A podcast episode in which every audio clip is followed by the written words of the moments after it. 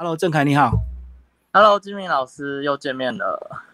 好，那我们来介绍你这个很快又出了第二本书哦，这个大镜头画海报，然后严正发这个全台湾最后一个这个电影手工画看板的师傅。然后这本书跟全美戏院其实非常的重要，是不是把这两个故事、这两本书稍微先说明一下？呃，其实这两本书都是从就是呃台南全美戏院出发，然后我花了就是两年半的时间，然后。从上一本大镜头呃放电影，然后进入到这一本就是画海报的部分，就是着重在严师傅的这个手绘看板的技术上面这样子，然后也透过它，然后去连接到就是呃海报跟看板文化在台湾。跟世界的脉络这样子，然后这个书的故事基本上就是严正发老师他一生这个怎么样从这个画海报一路到现在变成国际知名的这个人士。呃，在更早之前，其实他跟台南下营的这个严水龙他们是有一点关联性，是把他们的关系介绍一下。就是我在呃田野调查的过程中，就意外发现，就是严师傅其实是呃来自就是跟严水龙是。同一个就是中青，然后他们都是呃可以回溯到颜回跟颜之推，就是这这个颜氏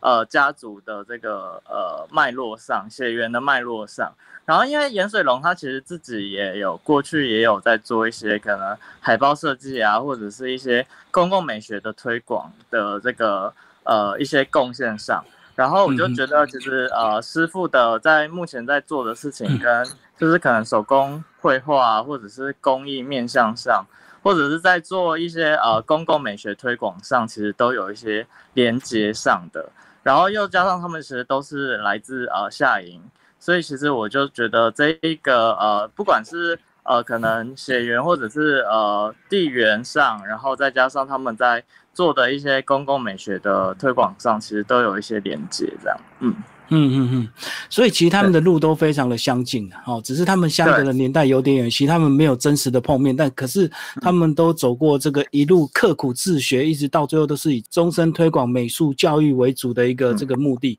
我们是不是就把这个呃严正发小时候那时候到底多悲惨，而且一开始他的父亲是非常的阻止不让他学画，对。因为其实呃，台湾在对于艺术或者是呃美术的这一块，其实大家都会有一些刻板印象，就是对于呃可能如果要从事这相关行行业的人，其实都会有一些阻碍啊，或者像父父母亲其实都会去拒绝小孩去去从事这相关行业，因为都是非常的呃呃困苦跟贫穷的，对，所以呃在小时候其实师傅在呃他。小时候想要立志，想要成为就是手绘看板画师的这个过程中，其实也是相当辛苦。就是呃，第一关就是必须必须面对到他的父亲，其实就是百般阻挠，就是希望他呃就是从事比较正当的呃工作啊，或者是把书读完，再再想想说呃下一步要做什么。可是师傅他就是很坚持，因为他就是从小。看到那个呃报纸上的那个电影广告之后，他就是欣然就是希望就是要有志要从事这一个行业这样子，然后一直坚持到这现在就是五十年这样子的生涯。可是他那时候小时候看整个台南市的台南市台南县的这个电影手工看板的一个气氛，其实是非常热络的，就是各门各派非常的多。那他爸爸为什么会不看好这一图呢？呃，我觉得应该还是就是对于小孩从事艺术相关，会觉得就是比较呃没有没有怎么讲，没有固定的收入来源，然后可能对我觉得主要是这这个部分，就是他，而且因为他父父亲其实是呃比较从事农业跟呃当时其实是建筑业兴起，因为那时候就是大家在盖房子嘛，所以他就是很希望。呃，师傅可以跟着他去去学学做一些这种呃，可能呃盖房子啊，或者是跟他去卖一些呃渔货啊，这些比较呃，可能他们在呃乡下认知上是比较有有稳定收入来源的一些工作这样子。嗯，对你有讲到一个重点，那时候也是论件计收，所以是有画一件才是多少钱就对，可能是这样，他才觉得他没有固定收入。没错没错，其实到现在都还是以件去算，就是戏院跟呃看板画师他们在，他们都不是领月薪的这个概念，就是他们都是以件数在在呃资薪的这样，所以它其实是非常不固定收入来源，它就是会可能如果是呃，因为过去其实是换档，就是会依戏院的那种换档次数去画看板嘛，可是现在到现在其实就已经就是。就是现在可能就是可能两个礼拜或呃到一个月才才换一次，所以它频率更低就对，对频率更低了。可是，在过去可能就是会很长，就是集盛时期可能就是呃一个月就可能要画上几百张、几百幅的这种看板，所以可能那个就是那个呃收入不稳定的状况是一直持续持续的状况的。这个就跟看电影的人口是有关系的。以前看电影人口多，大家看得快，可能一两个礼拜片子就要换了，不然大家受不了。那现在大家看得慢，或者是你的很多多元的管道，所以你不一定要去戏院看电影，所以它一档可能就要放到这个一个月左右。对，没错没错，就是会一戏院或者是到更呃前端的那个呃影片的来源上。其实都会有影响，他因为就是看版画师，我有在书中也有提到，就是他是最末端，他等于是电影产业，甚至到电影戏院端都是最末端的一个呃工作者这样子。嗯嗯，好，书里就从他这个十几岁开始讲，他也曾经到台北工作一个月就被丢包回去了，对，小童工就对。对，那其实小时候就经历过蛮多一些可能比较。呃，对他来说，可能有点童年阴影的一些一些困苦的状况，像包括就是他去台北，然后学做工，或者是到高雄去学车床，然后结果不小心手就差一点被呃压伤跟碾碾碾到，可是好还好都是都是不幸中的大幸这样子，然后他都有呃就是存活下来，然后到他就是一直坚持到现在，就是他一路走来真的是蛮不容易的。所以他一开始的学习还是在台南为主，对不对？只是在他当兵前有短暂的学习一两年，后来就当兵，才又找不到这个生存的空间，只好跑到屏东去去画这样子。对，没错，因为其实那时候就可以发现，其实那时候手绘看板师傅非常的多，就是那时候可能就是有点呃供需上其实是有点不平衡，就是有很多大量的。呃，手绘看板师傅，所以其实那时候在台南，他其实是找不到，就是他没办法挤进来这个这个状况，所以他就必须，他就后来就找到朋友，然后引介到他去屏东潮州，呃，就是的的戏院，因为那边可能比较乡下，比较缺这样子的呃人才这样子。然后他后来回来台南之后，那时候他算是技术比较成熟，对，就开始有稳定的位置了。对，然后刚好可能也慢慢的那种，就是这个技术面上需求也不多了，所以很多手绘看板师傅也开始陆续转行，然后一直到后续可能电脑都已经出现了，所以他就是，可能他就是一直坚持坚持到现在这样子。嗯嗯嗯，你在访谈过程中有讲到他其实个性非常的害羞，那他其实不太愿意跟人家亲近，你要不要先把他形容一下？呃，其实师傅的部分，他其实是因为呃，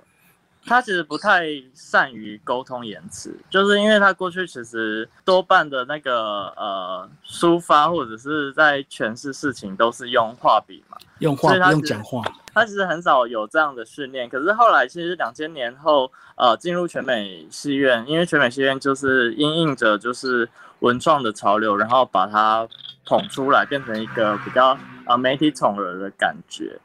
所所以他就是必须开始呃，必须要对应到呃，可能记者啊，采访记者或者是一些呃网红啊，去去跟他有一些互动跟采访，所以他才开始慢慢有意识到说，他其实是要要阐述一些自己的个人生命经验。可是问题是因为过去很多记者跟媒体其实都是来来去去很快，就是他可能就是。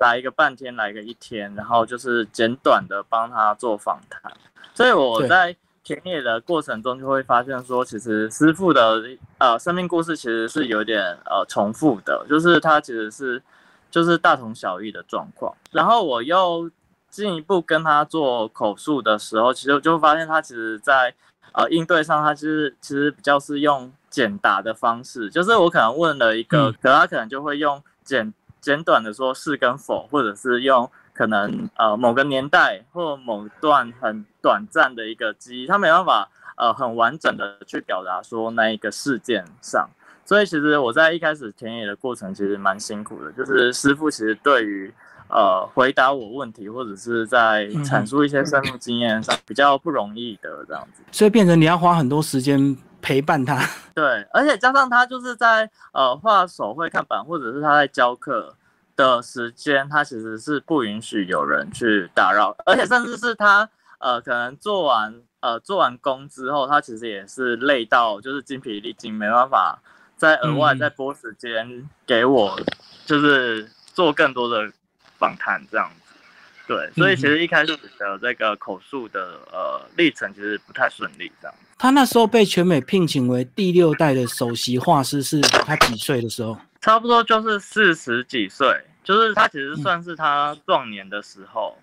对，就是可是他在壮年的时候就不小心就遇到了，就是已经。几乎没有人在做手绘看板的这个这个部分。然后后来他真正被爆红，是因为封台湾的关系吗？对，就是从 Janet，就是呃，差不多一零年的时候，然后封台湾，然后进而去采访全美戏院。可是他们其实在两千年多的时候就已经开始在做一些文创的转型，就是全美戏院在做文创的转。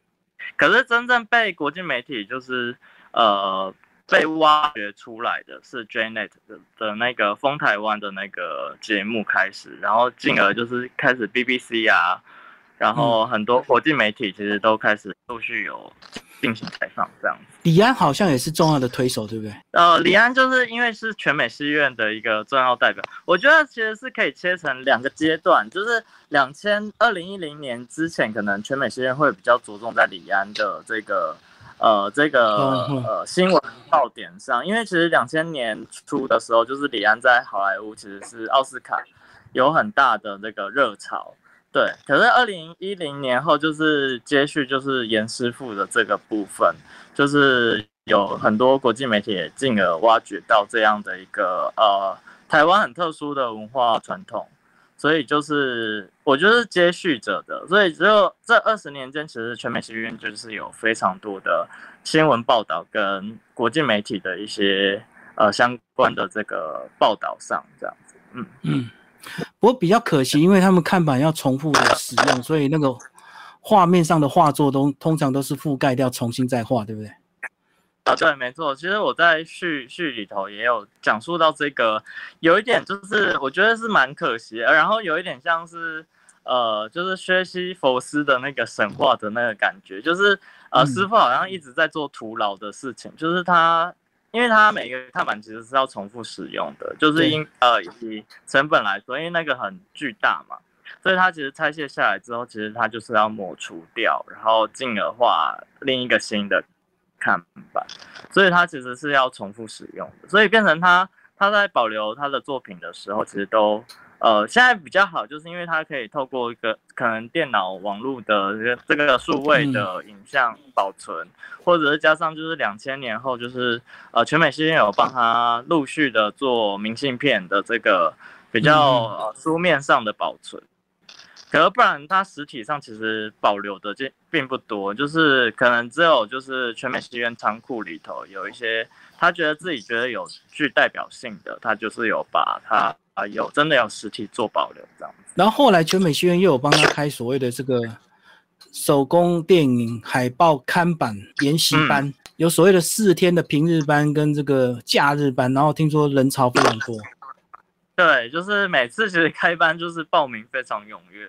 对，它其实就是一个呃，比较像是记忆传承的一个部分，就是透过这个研习班，因为它其实现在已经没有多少人在从事这个行业，他希望也是把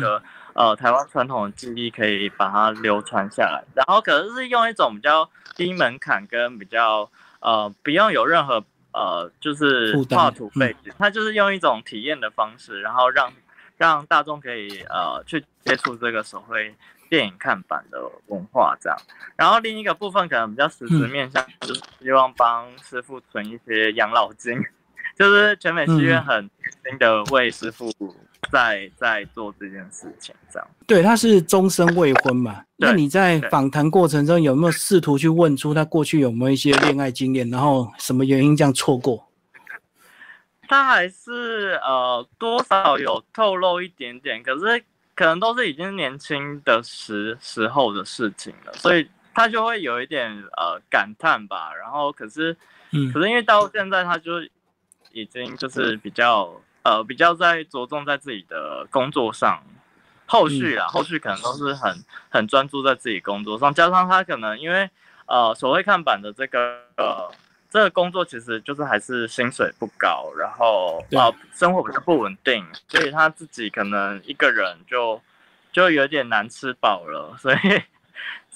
所以就还是就是可能这个面向上他比较没办法再有婚姻兼顾关系，或者是不过他个人是比较感觉得出来，他对这个手工艺的这个传承。比较看重，就说他现在还找不到能够传承他的 这个技艺的这些徒弟，这样。对，其实是有一些一两位呃一些学员，其实是有长期的在跟随师傅进行这个呃工艺的一些学习。嗯。然后，可是因为呃，我觉得这可能也是跟他们过去的这个画师的一些传统有关，就是跟很多台湾的职人很有相关。